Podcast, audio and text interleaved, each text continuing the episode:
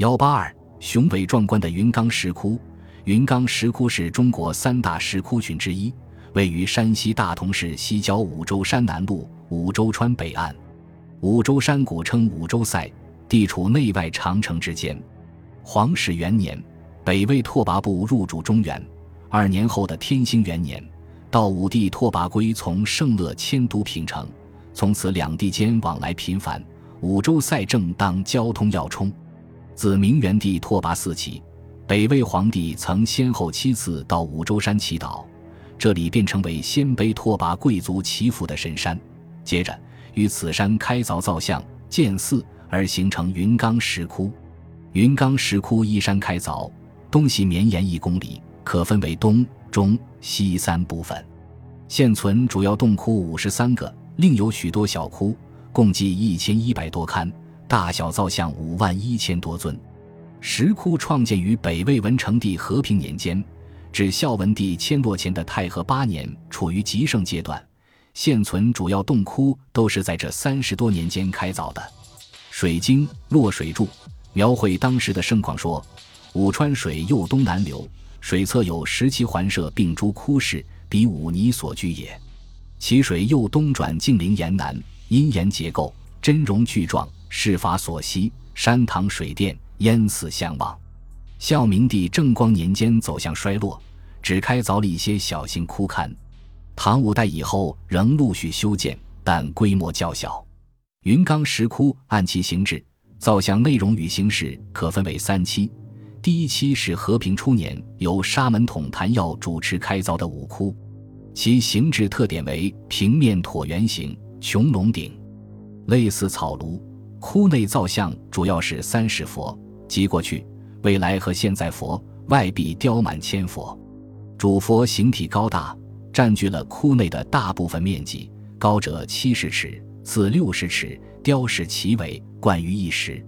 这些大佛都是仿照皇帝的形体和身样来雕造的。第十六至二十窟中的主佛分别代表当时的文成帝、景穆帝、太武帝、明元帝和道武帝，其服饰特点是头戴宝冠。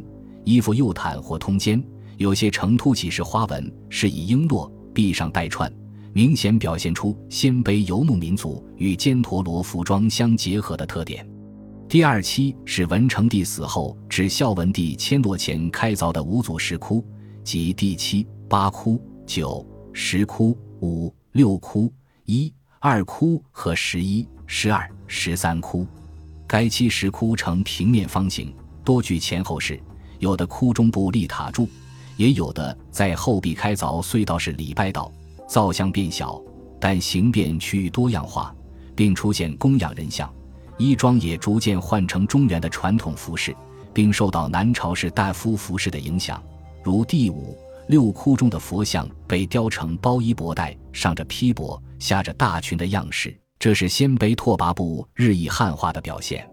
第三期是孝文帝迁落以后至正光五年开凿的，以中小窟和小龛居多。洞窟内部趋于方整，塔洞、四壁三龛和重龛式的洞窟较为流行。佛像面容瘦削，服饰多为包衣博带式，衣下褶纹重叠，堪为雕饰繁缛。云冈石窟内容丰富，窟龛内除雕满各种大小佛像、菩萨、千佛外，还有许多佛本生故事和佛传故事浮雕，不少窟顶和龛楣雕有飞天、平齐飞天及寂乐天。寂乐天手持笛、鼓、埙、排箫、琵琶等乐器进行演奏，神韵生动，是研究古代音乐史的重要资料。第五十窟北壁是撞到乐神的浮雕，刻画了一批杂技艺人圆童表演的情景，是研究古代杂技时的实物例证。至于一些动植物浮雕，则比比皆是。如参天的森林、盛开的莲花、竞奔的白鹭、飘动的水藻、翔集的沙鸥、跳跃的鱼儿等等，画面生动而形象，充满生活气息。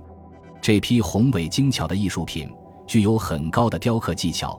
北魏的优秀工匠们匠心独运，在继承秦汉传统雕刻艺术的基础上，广泛的吸收国内各地各民族的长处和学习外来佛教艺术。创造出具有新的风格特色的石雕艺术。云冈石窟中的许多大佛像，便继承了汉代的大面积雕凿并保持完整统一效果的手法，使作品显出鲜明、奇伟和柔中有刚的特色。许多小像采用高浮雕手法，能娴熟自如地处理造像的不同角度或衣褶的重叠层次，并巧妙地运用深光、动植物形象做背景的装饰性处理方法，以衬托造像的面部形象，达到了新的艺术水平。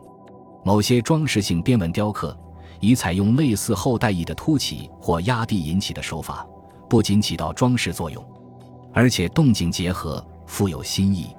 云冈石刻艺术的发展，为后来的隋唐石刻艺术奠定了基础。